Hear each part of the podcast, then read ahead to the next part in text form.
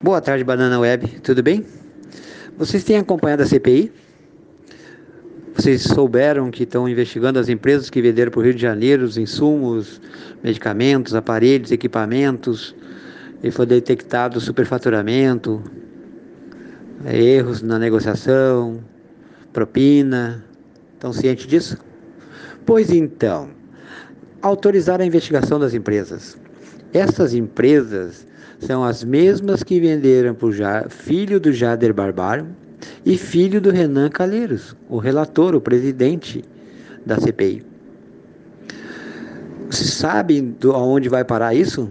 Lembra que lá no começo eu falei que essa CPI era uma palhaçada, que era um tiro no pé da esquerda?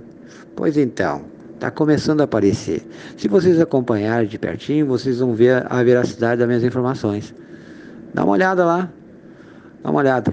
Os caras estão querendo destruir o governo Bolsonaro, o governo federal, e estão se autodestruindo.